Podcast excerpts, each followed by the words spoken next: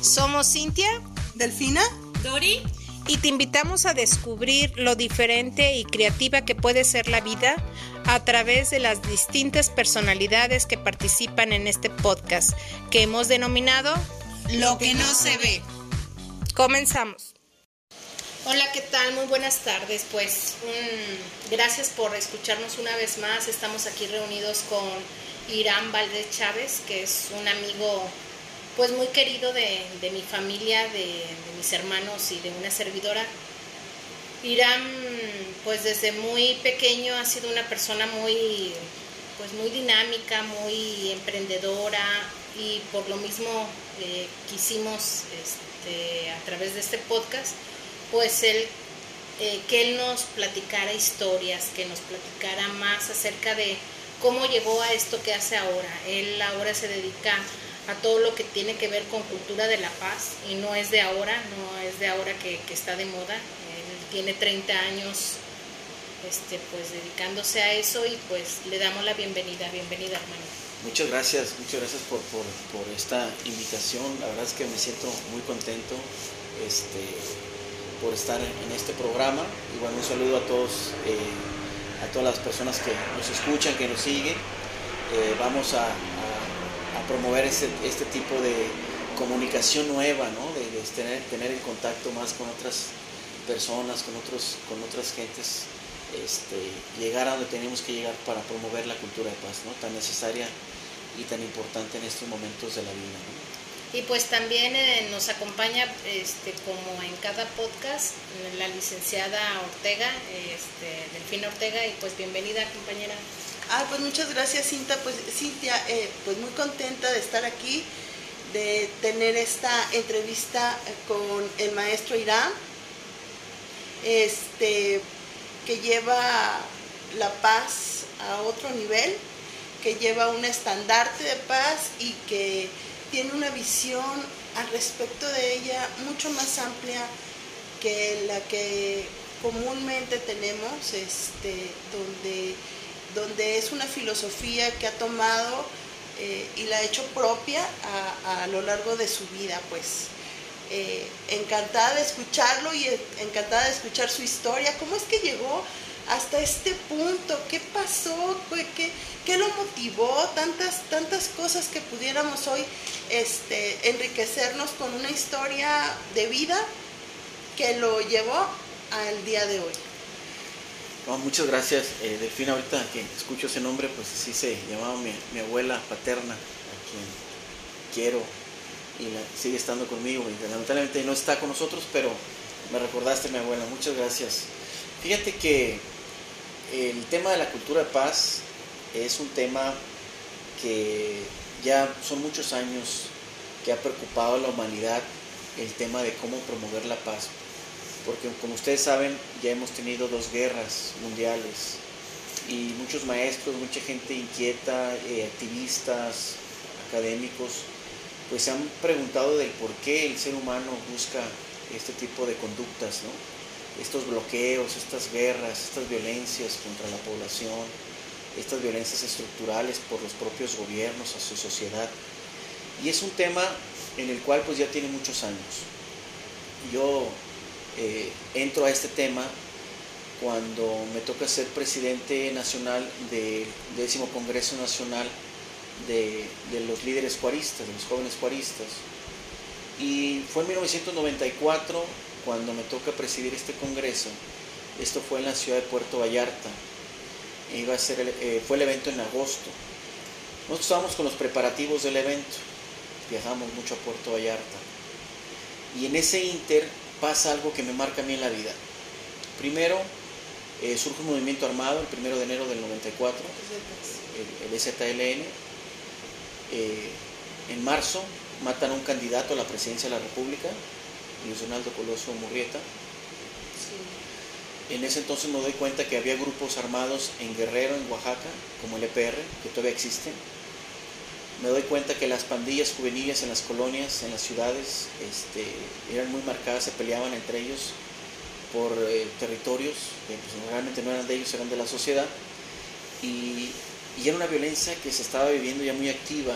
En Guadalajara, por ejemplo, el tema del narcotráfico ya estaba pisando fuerte, la presencia de narcotraficantes, que, que, esto detonó aquí en Guadalajara, en ese entonces también, en esos años.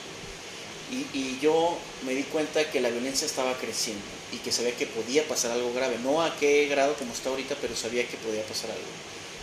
Sentí algo donde tuve una inquietud de que este Congreso en, agosto del 94 se abriera la sociedad y no fuera únicamente de nuestra organización, sino que invitáramos a jóvenes de, otros, de otras organizaciones, de otras ideologías, con la finalidad precisamente para hablar de la paz. Entonces así fue como diseñamos el primer encuentro nacional de jóvenes pro la paz, donde reunimos mil jóvenes de todo el país. Eh, hicimos una marcha precisamente eh, por el tema de la violencia en Chiapas, una marcha de antorchas. Este, y bueno, en ese, en ese, en ese momento pues no, no sabíamos eh, el tema, lo que es la, la, ciencia ¿no? de, la, de, la, paz, ¿no? que es la irenología. Y bueno, eh, constituimos una organización ya fuera de, de, este, de este organismo de, juaristas, de jóvenes juaristas, y lo diseñamos y creamos eh, Jóvenes por la Paz AC, entonces empezamos a trabajar, a recorrer todo el país para hablar del tema de la paz. Lógico, porque si lo que es contrario a la violencia, pues es la paz, ¿no? Pero ya cuando nos metimos a estudiar más el tema, nos dimos cuenta que esto en las universidades no nos lo enseñaron. Primero no nos enseñaron lo que es una economía de guerra. ¿Por qué los países generan guerra? Pues es precisamente con el objetivo de generar riqueza, de que su moneda no caiga, etcétera, etcétera. Y al mismo tiempo nos dimos cuenta que no nos enseñaron el tema de, la, cultura de paz, de la, ciencia de la paz, porque estábamos más acostumbrados eh, a, hablar de la historia de guerra, ¿no? incluso hay libros, ¿no? el, arte de la guerra y cuántos libros al respecto. Pero también la historia de la paz es antigua. ¿Por qué te lo menciono? Porque ahí, ahí caímos después, fue 94, como en el 97 nos dimos cuenta que existía, que existe una ciencia que se llama iranología, que es la ciencia que estudia la paz. Irenología, Irene, paz en griego, y Logos, estudio tratado. Y, a, mí en lo, particular me impactó mucho, porque eso yo no lo había este, estudiado, nunca lo había visto en las universidades. Y, no sé, y acuérdate que también nosotros nos tocó esa época donde el Internet pues se empieza a abrir, tenemos más información ahí. Entonces eso nos cayó como anillo al dedo porque pudimos investigar más en el tema, que aunque todavía eh, nos falta mucho pues, en el tema de la paz. Pero nos dimos cuenta también que la historia de la paz es antigua, que en la época de los griegos eh, habían conflictos religiosos y entre ellos hacían las famosas anfictonías, lo que ahora son los centros de mediación. Buscaban mediar los conflictos religiosos, sociales que estaban en esa época. Pero como ustedes saben, pues siempre estudiamos el tema de lo que pasa en Europa, pero también nos dimos ya la tarea de estudiar y también este tipo de historias a favor de la paz también en la América Latina lo tenemos, ¿no? Con los mayos también hacían procesos de paz.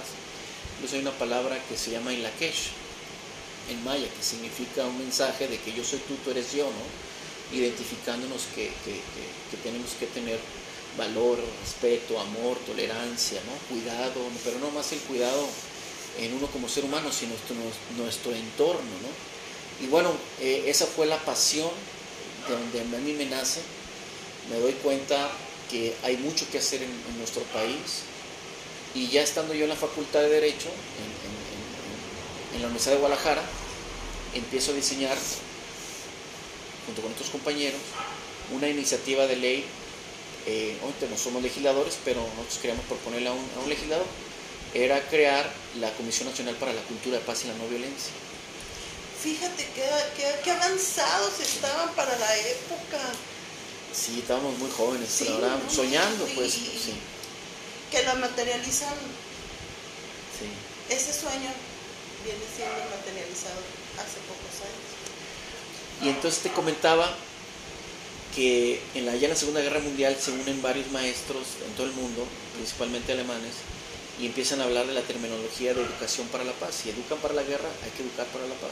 Entonces se viene una, cascada de, personas inquietas, académicos, este, activistas, etc. El propio Johann Galtung, que es el que divide la paz positiva la paz negativa, que habla del triángulo de la violencia, este, y otros más grandes de la historia de, la cultura de paz. y bueno, Federico Medio Zaragoza, exdirector de la UNESCO, que promueve la Declaración de Cultura Paz, esto ya fue en 1999, ellos ya también venían, veían que la violencia, pues cómo pegaba también a nivel local, pero ellos la traían en una visión más global, y ahí es cuando aprueban la Declaración de Cultura de Paz y un programa de acción de paz.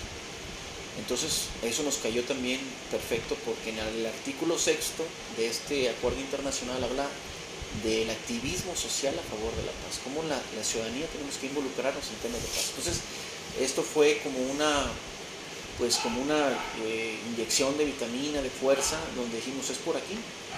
Y, vamos y, yo así, yo lo particular, pues para mí esto ya es una misión de vida, yo entendí cuál es, a qué vine a este mundo, cuál es mi, propósito de vida. Obviamente es un camino ya muy largo, 30, cerca de 30 años ya, este, hay muchas experiencias, muchas cosas que hemos aprendido, y bueno, en ese sentido propusimos la ley este, con un diputado, no le entendía todavía, y logramos que hasta el 2010 se presentara esta iniciativa en la Cámara de Diputados. Fíjate cuántos años pasaron. Es que es lo que te digo, estaba súper avanzado. Ojalá hubieran, este, les hubiera resonado más y no estuviéramos ah, tal vez en como, estamos, como estamos en este momento, ¿no? Sí, la verdad que ha sido muy difícil. Han, sido pocos los legisladores que le han entendido, otros que le entienden no saben cómo realmente presentar este proyecto. Pero se ha venido una situación también desagradable, el tema de, de copiar iniciativas, ¿no? O sea, ¿cómo, cómo quieren copiar iniciativas que, que, que, uno desde la sociedad civil nos ha costado mucho trabajo y con ellos una facilidad, ¿no? Hemos, eh, nos hemos encontrado con situaciones muy, muy, muy difíciles, ¿no? Pero sin embargo hoy ya tenemos cerca de 20 iniciativas de ley para proponerlas a la Cámara de Diputados, que ya también se propuso al Senado. De estas 20 iniciativas ya se aprobaron dos. La primera, adherir la cultura paz al artículo tercero constitucional. Es una iniciativa que nace con una paz, que se propone un legislador, el legislador la hace suya, la presenta, y hoy en día en este sexenio la aprueba. Entonces ya tenemos el, artículo tercero, ya tenemos, la cultura paz. Pero traemos dos propuestas más. Para que esta política pública realmente tenga la fuerza que queremos que, tenga, que, sea, es que tengamos una ley de fomento a la cultura de paz. Y necesitamos una comisión de paz. Es importante tener una comisión nacional de cultura de paz que nos permita realmente eh, bajar lo que viene siendo una política pública de paz. Porque lo contrario se ve como, sonara como si eso como una nube, ¿no? algo así como, como algo utópico. Y la verdad que la cultura pasa, como es una ciencia, pues ya tiene, es un mar de información. Fíjate, ahora nosotros que estudiamos el tema de la paz, yo tengo la maestría en cultura paz por la Universidad eh, UAE del Estado de México, pero de la cultura paz puedes hablar de psicología para la paz, puedes hablar de la ciencia para, la paz, puedes hablar de las neurociencias para la paz, puedes hablar eh, de la cultura paz y deporte, de la psicología, eh, en fin, de cultura de paz y eh, periodismo de paz, mediación y resolución de conflictos, derechos humanos y paz, bioética para la paz. Entonces, ya hay una, un abanico de información de cómo tenemos que especializarnos para empezar a ser promotores de la paz. El hecho que se haya reformado el artículo tercero constitucional, que como organización lo logramos, esto permite que los maestros y que la gente eh, en, México pues se involucre más con el tema, ¿no? Obviamente yo menciono que hoy estamos ya en un segundo nivel, si lo pudiéramos hablar como si fuera un edificio, eh, antes hablábamos de paz con los legisladores y no nos entendían, nos decían es que el país no está en guerra, no, no es que esté en guerra, o sea, estamos en una situación de violencia. Sí, hablaban de, se hablaba de que es como un vacío, ¿no? Si no hay guerra, digo, si no hay guerra, entonces hay paz. Pero la paz está, eh, eh, entendámosla desde el punto, desde tu punto de vista. Entonces, y bueno, no es que tal vez sea tu punto de vista, sino que tú ya digeriste el, el, sentido real de lo que significa la paz. Y los que estudiamos la paz nos dimos cuenta de lo que está pasando en Colombia. Entonces Colombia fue también un, un ejemplo de cómo la sociedad se empezó a involucrar. Tú, por ejemplo, aquí en México haces un evento de paz y van 6, 7 personas. Tú vas a Colombia a hacer un evento de paz y la gente se fila. Entonces esa es la diferencia a lo que mencionaba del edificio. ¿no? Antes nadie nos pelaba, nadie nos quería lo que estábamos haciendo y bueno, hoy como dice Cintia ya es una moda que queremos que, que sea una moda positiva, donde se una la sociedad civil, donde las propias organizaciones que hablan de cultura de paz eh, dejen a un lado los egos, dejen, a un lado estos tipos de problemas y, que realmente construyamos la paz. Ahora, es, eh, la condición humana es así, pues por naturaleza traemos el tema de los egos, todos estos temas de la envidia, los celos, que hay que hablarlo también, es importante mencionarlo, pero hay que profesionalizar todo este tema de la paz. Por eso es importante crear políticas públicas de paz para que las organizaciones aterricemos en programas realmente ya establecidos. Funcionales. Claro, porque fíjate, estamos corriendo también ahorita el riesgo de que hay organizaciones que no tienen la experiencia y van a querer hablar de paz por vender un proyecto, una escuela, una primaria, por decirlo así, y no tienen los elementos ni la preparación. Entonces hay que tener mucho cuidado en ese aspecto. ¿Por qué te lo digo? Porque ya, sí, claro, y ya algo bien importante el estar en un segundo nivel en la cultura de paz en México, ¿qué significa? Nuestra opinión. Que ya el gobierno reconoció que tiene que hablar de cultura de paz porque antes no lo reconocía, que ahora ya existe, ya es, ya es palpable, es patente, ya está ahí, ¿no? Y en ese sentido, ahora tenemos que subir a un tercer nivel, que todavía nos falta mucho tiempo. Por eso nosotros somos la única organización civil en el país que promovemos políticas públicas. ¿De qué se trata? Que todas esas estructuras, todas estas propuestas, esta política pública de paz, donde tengamos reglamentos, programas, en ese sentido, cómo entrar a ese tercer nivel para que realmente tengamos, por decirlo así, una, una carretera para poder aterrizar todos estos programas, para que la sociedad sepa cómo organizarse, cómo, cómo la sociedad, incluso las colonias no pueden, este, incluso este, hay algunas que se han organizado muy bien, otra dar un ejemplo, han llegado a un momento donde no necesitan a la policía para resolver sus conflictos entre vecinos por decirte un tema, ¿no? El otro tema mencionarte, por ejemplo, en una ciudad de Monterrey, en una colonia, se unieron a hablar del tema de, cómo crear una, una, colonia de desarrollo y paz. Entonces las señoras se organizaron, crearon una cuenta de banco entre ellas y empezaron a hacer sus programas de apoyo económico y ellas de ahí lo que sacaban, lo que ganaban con sus programas de apoyo, ayudaban a sus hijos a que tuvieran escuelas, a que fueran a la universidad y a crear sus propios negocios. Entonces, tenemos que crear una filosofía de localización. No es globalización, es localización. Es actuar localmente, pero pensando globalmente. Eso es lo que tenemos que hacer, transformar nuestro entorno. Entonces, tienes que darle las herramientas a la sociedad en el tema de cultura paz. Entonces, no es únicamente educación para la paz en las escuelas, es también la educación no formal, fuera de las escuelas que tenemos que hacer para educar todo el entorno, a los niños, a los jóvenes, a los padres de familia, y en esa manera cómo vamos a ir transformando. Nosotros tenemos que dejar una semilla hoy como generación en este país. Y hay una frase que siempre mencionamos, que no nos acusen del dejar de hacer y dejar pasar.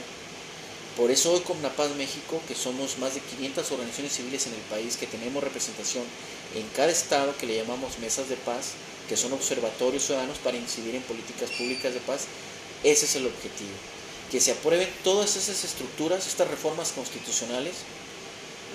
Somos los primeros que ya tenemos una propuesta en la Cámara para adherir el derecho humano a la paz en la Constitución.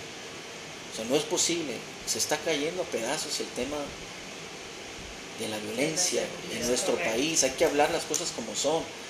Las violencias estructurales existen. Entonces, nosotros no, no, estamos tomando las calles, no estamos haciendo marchas, no estamos haciendo nada al respecto pero sí estamos poniendo el dedo en la llaga de una manera suave, positiva, constructiva, ¿no? porque no nomás es la crítica, todo el mundo puede criticar los gobiernos de los diferentes partidos políticos, que también están cuestionando, ahorita en un momento la gente cuestiona a los partidos políticos, o nos unen o nos dividen, o nos protegen o nos descobijan. ¿Cuál es el papel que está jugando el partido político en el tema de paz? No como campaña política, no por encimita la cultura paz. No, sí como ideología de su propio partido. Pero que, se comprometan a legislar. Tenemos que cumplir los acuerdos del 2030 de la agenda de la ONU. Entonces, en ese sentido son varias iniciativas de ley que tenemos en Cámara de Diputados. Y bueno, en este sentido, pues es la parte de la organización que ha crecido bastante ya. Hemos eh, hecho una alianza con muchas organizaciones a nivel internacional, increíble la verdad que voltamos para atrás nos damos cuenta que cómo, cómo hemos construido, sí, increíble, pero esto es gota por gota, pues es, es constantemente. ¿Cuál es su plan para conquistar ¿Cuál es su plan para que cada ser humano que ustedes tocan tomen la paz como una como una realidad, como una forma de vida, como una forma de pensar. Yo sé que pues, es maestro, yo sé que a lo mejor, no sé, has pensado en hacer algún tipo de libro, algo que sea como más digerible para la gente, porque... Como un tipo de manual. De guía, porque yo creo que, que tú, el... O sea, como... no dar, ser maestro es, es un desperdicio. Y como nosotros, como por ejemplo, desde nuestra casa, ¿cómo podemos participar en una cultura de paz? O sea, eh, ¿cuáles serían como los cinco puntos que tú consideras más importantes como para yo como madre de familia empezar a inculcarlos en mi hija? Fíjate que, retomando el tema de, cómo, cómo podemos cambiar al mundo, porque sí es posible cambiar el mundo, eh, porque muchos líderes en, varias etapas históricas de nuestra historia universal lo han hecho. Y se empieza siempre soñando, por supuesto. Aquí la cuestión es la siguiente. Como asociación civil, tú haces situación civil, vas a la notaría y tienes situación civil. Pero cuando sales a la calle te das cuenta que estás en un mar inmenso. Y es un barquito lo que tú tienes, ¿no? Aquí lo más importante con una paz es que ya, ya nos unimos varios barquitos, por decir una metáfora. ya somos una flota, así como dicen los chavos banda. Y en ese sentido, este, eso es lo que tenemos que hacer, el trabajo en redes, el reconocernos, el respetarnos. Si hablamos de la paz, entendernos que también tenemos diferencias es normal, pero qué puntos nos pueden unir y trabajar en eso. La sociedad nos, nos requiere, a la sociedad que somos críticos y, activistas, nos requiere unidos, no separados. Separados no vamos a lograr nada nunca.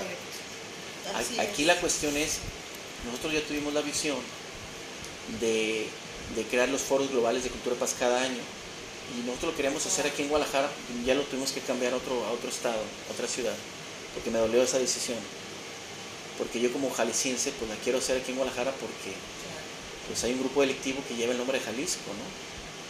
Pues como también en Jalisco también producimos la paz, la trabajamos, la anhelamos, la construimos. No nos metemos, por supuesto, en estos temas, pero sí sería importante que Jalisco fuera el vórtice ¿no? del tema también de la paz, que Jalisco aparte de que hablar del tequila y del mariachi, habláramos que Guadalajara hablara también de, impulsar temas de paz, de que aquella gente que quiere escribir un libro pues se le ayude, claro. Pero los gobernantes no están en estos temas, están en otros, en cómo ganar la elección, ¿no? Bueno, pero sin embargo tú has seguido picando piedra y han tenido logros. Sí importantísimo. Fíjate que en estos foros se derivó algo muy importante. Desde la ciudadanía, ojo, ya propusimos la Declaración Universal del Derecho Humano a la Paz que no existe. Fíjate. Son 30 artículos. Y fue un estudio de más de 8 años y fue enfocado a los grupos, a los grupos eh, originarios, donde estas filosofías ancestrales nos han enseñado filosofías de paz muy importantes desde la India hasta México eh, y toda América Latina. Hicimos un estudio donde plasmamos ya este, estos principios universales que nuestras ancestras, nuestros, nuestros pueblos pues, originarios nos enseñaron. Entonces ya propusimos eso, ya propusimos también la creación de un organismo global ciudadano de cultura de paz, que ya existe. Eh, con la Paz México significa Comisión Nacional de Cultura de Paz y la No Violencia, México porque la iniciativa que pues, propusimos en el 2010 la bloqueó el entonces el presidente de la República, Felipe Calderón, a pesar de que ya teníamos un impacto presupuestal de 193 millones de pesos para arrancar. La bloqueó y nos unimos más de 500, más, fueron 80 organizaciones en ese momento, en el 27 de junio del 2012, para aprobarla como, como un organismo ciudadano, como una agenda ciudadana. ¿Por qué lo menciono? Porque ya otros países ya están replicando lo mismo que nosotros, nos están pidiendo crear Comnapaces en otros países. Y ya tenemos Comnapaz Chile, Comnapaz Argentina, Comnapaz Brasil, Comnapaz Colombia, Comnapaz Guatemala, Comnapaz Costa Rica. Eso es lo interesante, cómo México está haciendo el ejemplo en este aspecto del tema de la paz. ¿Por qué te lo digo? Porque la propuesta de ir a nivel global, que este organismo global ciudadano vaya encaminado a tener mesas temáticas eh, para, para, realizar la Cumbre Global Ciudadana de Cultura Paz que va a realizarse del 21 al 23 de septiembre de este año en la Cámara de Diputados.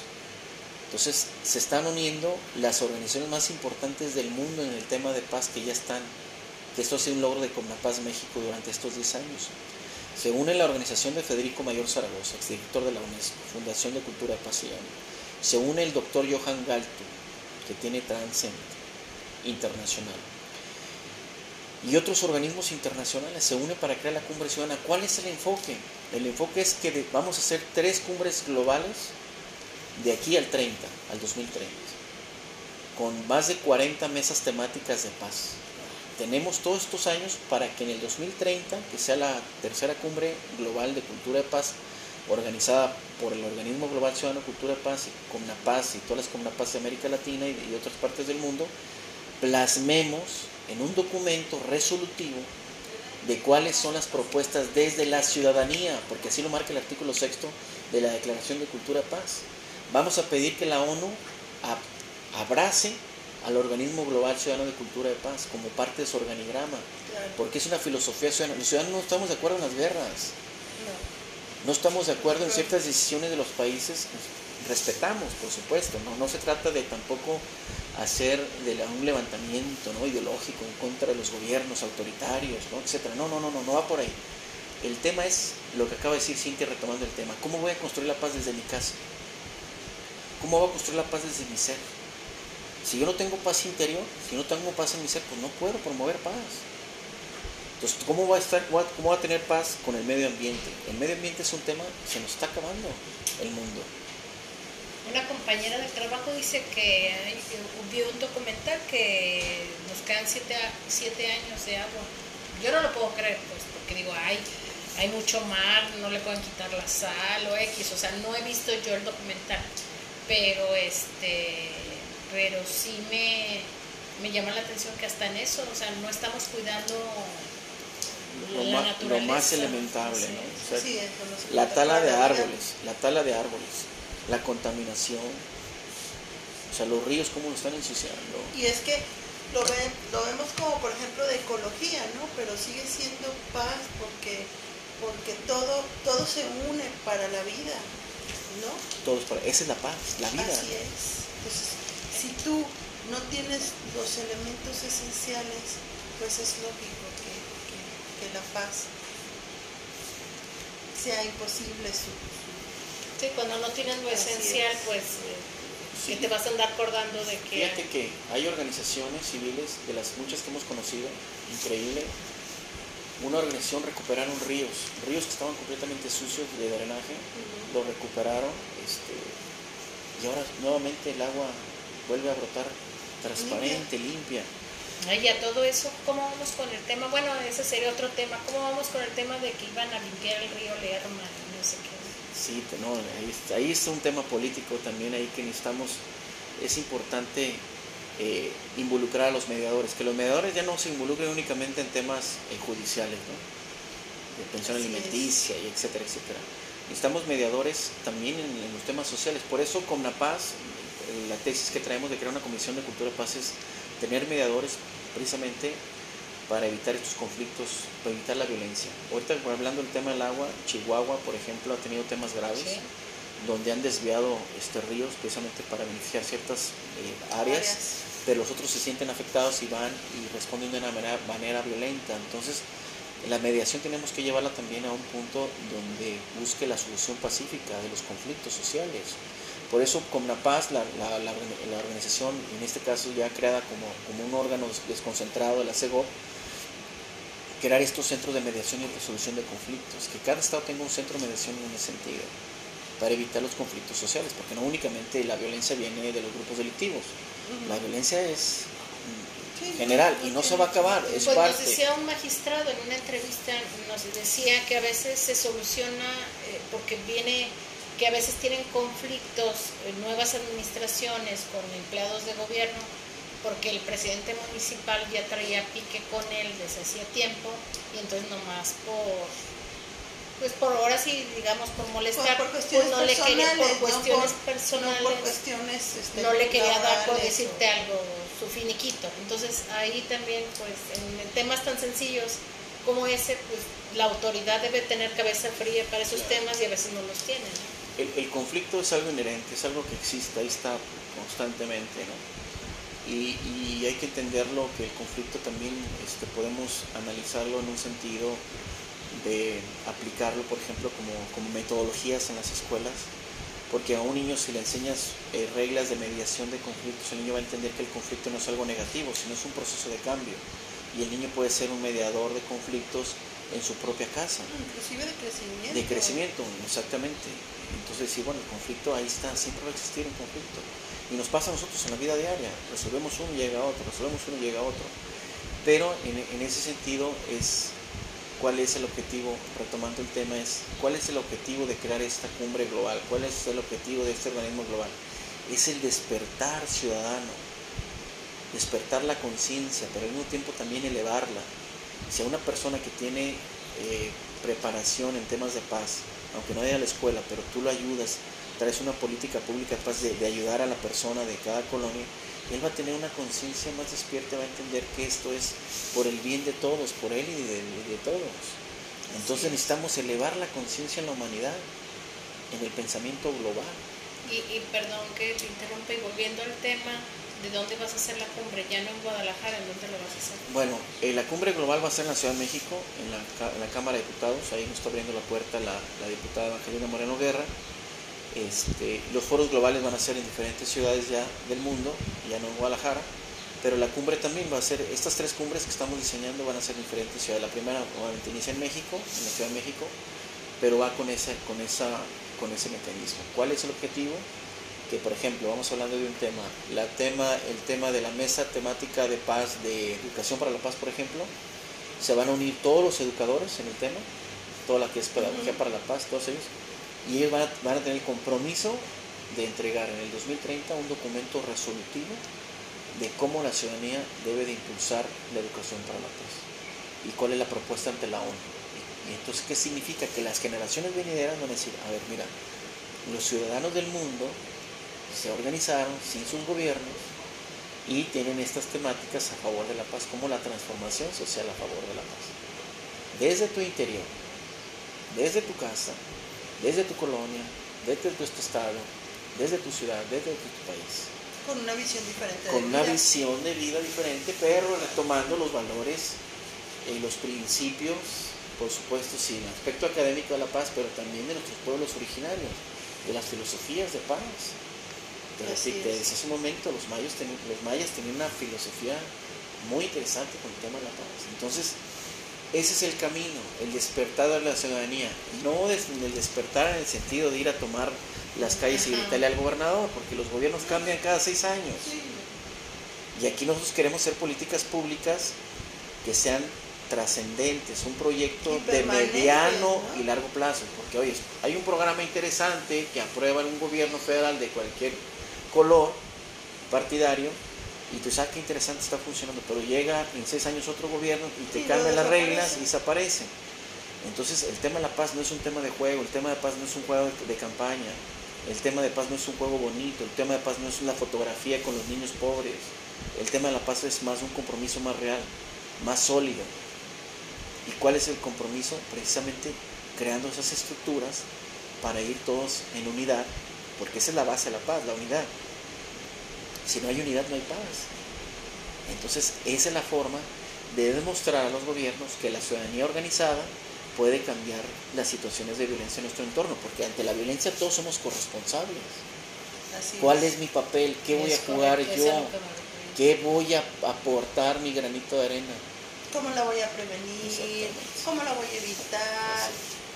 ¿Qué es lo que tengo que hacer? ¿no? Porque, y bueno, ¿Cómo voy a, lograr que, mis hijos, que nuestros hijos tengan un futuro que no sea la violencia, ¿no? Que, no, que no sea la vida fácil o, los medios fáciles para poder llegar a tener una vida digna, ¿no?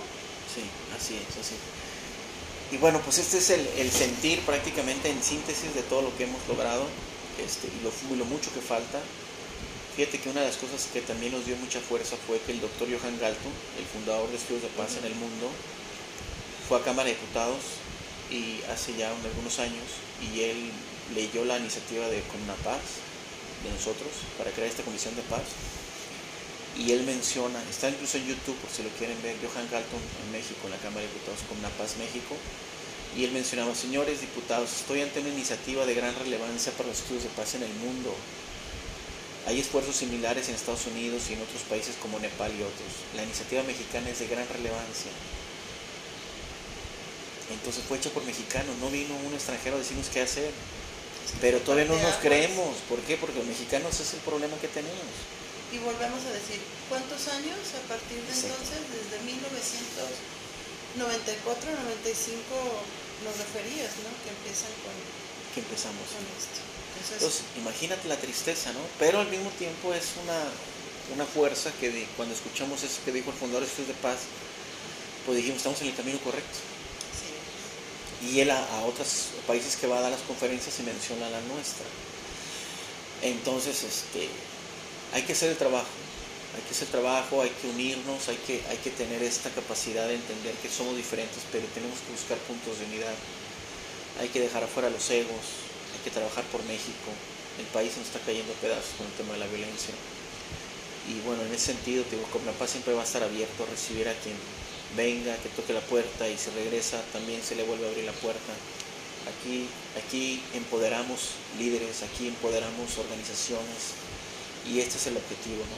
Pero si no trabajamos en red está muy, muy difícil. Sí, no, la verdad es que ahora ya hemos hecho diplomado, empezamos con un diplomado que a Cintia le tocó estar, por cierto, y bueno, ahora sí se ha ido perfeccionando, ya un diplomado con reconocimiento internacional pues ya eso es, eso es un elemento donde con La Paz nos dimos a la tarea que era importante capacitar a la gente. Es lo que te iba a decir, es el punto en el que te hablaba de enseñar a, las personas para que estas personas a, la vez repliquen lo enseñado, ¿no? lo aprendido. Sí. sí, no, pero sobre todo eso, ¿no? Este, una persona que aprende temas de paz pues se da cuenta que ya no que ya no es lo mismo, porque la conciencia cuando crece pues ya no regresa a su, a, su, a su etapa que estaba antes, ¿no? Entonces, cuando tienes conciencia en estos temas de paz, es un reto, ¿no? Porque lógico, pues, el conflicto existe y esto no significa que uno sea promotor de paz y no tengas, este, no te ventes un chingado este en cuando, claro, ¿no? Es parte de... Pues porque, porque el crecimiento, exactamente, porque el crecimiento interno, pues estamos en ese proceso, ¿no? Eh, varios cambios, el empleo, la situación económica, la familia, todas estas cosas, pero ahora con esto con estos elementos, estas herramientas, te das cuenta que uno tiene el poder y la fuerza de poder transformar las cosas y de usar tu, creatividad, de usar tu sensibilidad para cambiar la situación. Entonces, pues hay gente que no tiene estas, estas, estas herramientas y pues obviamente se mete en situaciones más difíciles. Eh, hoy las cárceles están saturadas, las cárceles se han convertido en universidades de violencia, ahí te llaman por teléfono y te dicen, este, te tratan de, extorsionar, ¿no? Y bueno, ahora con la Paz trae una propuesta muy interesante de crear la Universidad de la Paz con programas de la ONU. Este, existe una en Costa Rica. ¿En penitenciario? No, estaría padrísimo, ¿eh? Que también O sea, cuando dijiste, me interesaría en, eh, que estuviera dentro, como para... No, y cómo, cómo se han olvidado también programas interesantes, ¿no? De cómo este, tú... Eh, reintegras al delincuente en la sociedad, ¿no? O sea, porque si él está más cómodo viviendo ahí, entonces va a hacer algo, lo que sea, para volver a regresar. No, y además, pues a lo mejor pon tu que no cómodo, ¿no? Sino que se regresa a lo que él ya tenía aprendido, la forma de ver sin, sin, sin que nunca jamás a lo mejor se le diera la oportunidad de verlo desde otro punto de vista. No, y es que ¿cuánto le cuesta al, al, al gobierno tener una persona dentro de la cárcel. Miles cientos de miles. Sacaron una vez, ¿no? y tiene, pero costaba a cada uno de los mexicanos como 37 pesos diarios este, mantener a. ¿Hace cuánto? Y, pero ahora yo te pongo un ejemplo. Le dan comida, desayuno, comida y cena. Y a los niños que, que están estudiando en primarias marginadas no tienen ni el, ni el desayuno. Así es entonces, ¿cómo vamos a hacer ese tipo de gastos? ¿Cómo convertirlos mejor en programas de prevención? Ahora, el gobierno tiene programas de trabajo de políticas eh, punitivas, ¿no? De tema de seguridad, por ejemplo, para no entrar a detalle, porque ese es un camino también muy largo. Pero los, los, las estrategias de corte preventivo es lo que decía. Entonces eh, estamos en, en, una situación desigual. Por un lado, estamos más apostándole al, trabajo, a, las estrategias de corte punitivo y las de corte preventivo estamos muy abajo. Y en el gobierno Peña Nieto, por ejemplo, este, quisieron hacer un, trabajo a favor de las naciones civiles, a favor de la paz, pero terminó en corrupción. Como el dinero que era para las naciones que trabajamos el tema de la paz, pues nunca nos llegó. Le llegaba al compadre y al primo y al tío y al familiar. Entonces, cómo esas violencias estructurales por parte del gobierno también nos han pegado muchísimo a la sociedad civil. Entonces, es muy fácil desprestigiar a la sociedad civil organizada, ¿no? No, es que ellos, no, no, no, no ha sido nada fácil. El camino... No, y como decimos todos, pues castiga a los que hayan hecho esas prácticas y a los demás, pues danos oportunidad de realmente hacer la Y en ese sentido, pues tenemos una filosofía, ¿no? Lo que pasa aquí en mi entorno también me preocupa lo que pasa en otro país, en otro estado, en otra ciudad. Claro. Entonces, como ciudadanos, es el objetivo de crear esta cumbre global, este organismo, que vaya encaminado, como dijo Cinta, a tener manuales, por ejemplo, a tener este, temas de cómo poder abordar la violencia con una temática de cómo ha funcionado mejor en otros países. ¿no? Claro, la violencia este, en diferentes ciudades es, tiene sus, sus puntos, ¿no? Que, no es lo mismo Oaxaca a Baja California. Pero, lo elemental, la creatividad de cómo resolver nuestros conflictos y nuestras violencias estructurales, nuestras violencias sociales, nuestras violencias internas, eh, incluso hasta familiares. Entonces tenemos que tener las herramientas necesarias para poder ser una situación, ser una sociedad que realmente sea resiliente y salgamos de todo este tema que no siempre eh, lo traemos, que ahora ya perdimos el, tema de el de asombro, ¿no? Ah, secuestraron, cortaron, hicieron esto. ya, ya, ya, ya no nos impacta. Ya nos impacta. Entonces imagínate qué grado hemos llegado. Entonces, sí necesitamos ser mucho, pero ojo, es muy importante que el gobierno lo entienda bien claro. No, y es que si no lo entendemos como ciudadanos, el y es uno de los abanicos que tú decías que ahora tienen como herramienta que es este el se me olvida el, los este, las entrevistas el periodismo de la paz, ¿no? Por ejemplo, con esto de, de la violencia, de los secuestros, de cómo todo se vuelve amarillista, cómo todo el mundo se espanta por una cosa cuando realmente esto no ha dejado de... Porque la violencia está la violencia vende, la, nota roja es la más importante ahorita en estos momentos, la nota verde, que ahora ya hemos hablado un poquito más de ese tema, ya sale en los, medios, la nota blanca de paz sale muy poquito, pero yo mencionando, el gobierno tiene que crear puente para unir a la sociedad civil organizada ellos se van cada tres, cada seis años. Tenemos que dejar bases de cómo, establecidas de cómo abordar la violencia y cómo trabajar la paz. Es ahí donde es nuestra tesis. Por eso ahora es ya a nivel global. Entonces, se puede, ahí vamos. Ahora, Irán, ya para concluir y agradecerte el espacio y el, el tiempo que nos estás dando, ¿qué es lo que no se ve de Irán Valdés? ¿Qué es lo que eh, tienes pendiente? ¿O qué es lo que te gustaría compartirnos que no, lo vemos a simple vista? Fíjate que es, una pregunta que nadie me había hecho este, y, voy a retomar la frase de una, gran señora, mamá de otro compañero también de Paz, el presidente de Mesa Paz Querétaro, que mencionaba, ahí va mi hijo con la maleta llena de ilusiones a reunirse a los eventos de Paz. Y la verdad es que, la verdad es que andamos por todo el país. Hoy llegué de madrugada, eh, viajo en avión, en camión, y estoy recorriendo todas las carreteras de nuestro país. Eh, voy corriendo a comprar un, un, alimento en alguna zona de la carretera. Eh, ya viajo de noche porque no alcancé a irme temprano. estoy viendo la manera de cómo conseguir para para completar el vuelo de avión a tal ciudad, viendo dónde llegar, recorriendo noche, días, ciudades, entrevistas, reuniones con los compañeros, estrategias de trabajo, el hablar con a veces con legisladores que no tienen la mínima sensibilidad del tema de, transformar a México sin nuestro interés personal, cómo encontrarte con gente positiva también que te alienta, cómo a veces abrir el correo y encontrar una alegría de un mensaje de algún líder internacional de paz a favor de Comuna Paz, que vamos muy bien, que nos leyeron en alguna revista. Ese es Irán. Irán es el que, el que está constantemente en movimiento, este, viajando a cualquier, a cualquier hora del día, de la noche, precisamente para promover la paz en mi país. Es por primera vez que hablo algo así, que a veces voy este, sin comer en el viaje, pero voy con todo el entusiasmo y con toda la alegría y toda la convicción de transformar a mi país, a mi nación, a mi gente y, también con el dolor de todo lo que le está pasando a todas las mujeres en México, que no lo merecemos, porque uno tiene madre, uno tiene abuela, uno tiene hijas y en ese sentido pues tiene pareja, entonces pues lo más importante es cuidar a tu pareja, ¿no? A cuidar a mi mujer que está conmigo en todos los sentidos, de cómo tener cuidado incluso con las palabras, con el lenguaje, con la comunicación asertiva, que la comunicación también construya la paz entre las relaciones.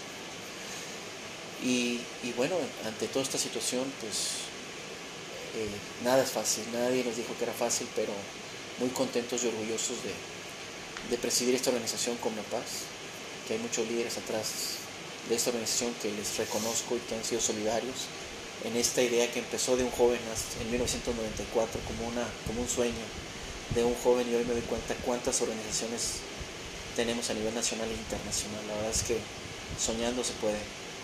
Nos falta mucho, pero lo vamos a lograr y, pues siempre un agradecimiento a Dios y al mismo tiempo agradecido por conocer a gente tan, tan valiosa como ustedes, como Delfina, como Cintia, que de eso se trata. Muchas gracias. De hacer eco pues a favor de la paz. Muchísimas gracias por Muchas este gracias, momento. Sí, gracias por escucharnos. Y por esta enseñanza. La este, verdad. Ojalá que las personas que nos escuchen este, sean, se motiven mucho. Tuvieras tú pues, este, a la mano las páginas, donde pueden encontrarte, Facebook, este, contactos como para que la gente que, que le interese pueda, pueda llegar a ti con facilidad. Hay una página, ¿no? Sí, está www.comnapaz.org. Este, estamos en Facebook, Comnapaz México. Estamos también en varias páginas de mesas de paz. Está Mesa Paz Jalisco, Mesa Paz Nuevo León. Estamos en Gaceta de Paz también, una campaña que hace nuestro compañero Gabriel Ordaz allá en Nuevo León. Eh, y bueno, en YouTube, como Comnapaz, hay varios videos de todo lo que hemos hecho, de lo que falta y bueno, invitarlos a la cumbre global del 21 al 23 de septiembre, que vamos a hacer un evento híbrido, va a ser presencial y también en línea, pero con ese objetivo, ¿no? de, de, que haya personas que quiere trabajar el tema de la paz, que no le pase lo que nos pasó a nosotros, ¿no? que llegamos de la, de la nada y a nada. Que si alguien quiere trabajar, pues que sepa que, que hay una organización que tiende la mano para ayudarles. Y entre más seamos, más organizaciones que estemos construyendo la paz, dejando al ego, vamos a transformar la nación, vamos a transformar nuestro país, nuestro entorno, nuestra familia, porque la paz, por supuesto que, sí existe y sí vive dentro de uno, y hay que construirla todos los días. Pues muchísimas gracias, Muchas gracias, Ira. Hasta luego, muy, muy amable por el favor de su, su escucha.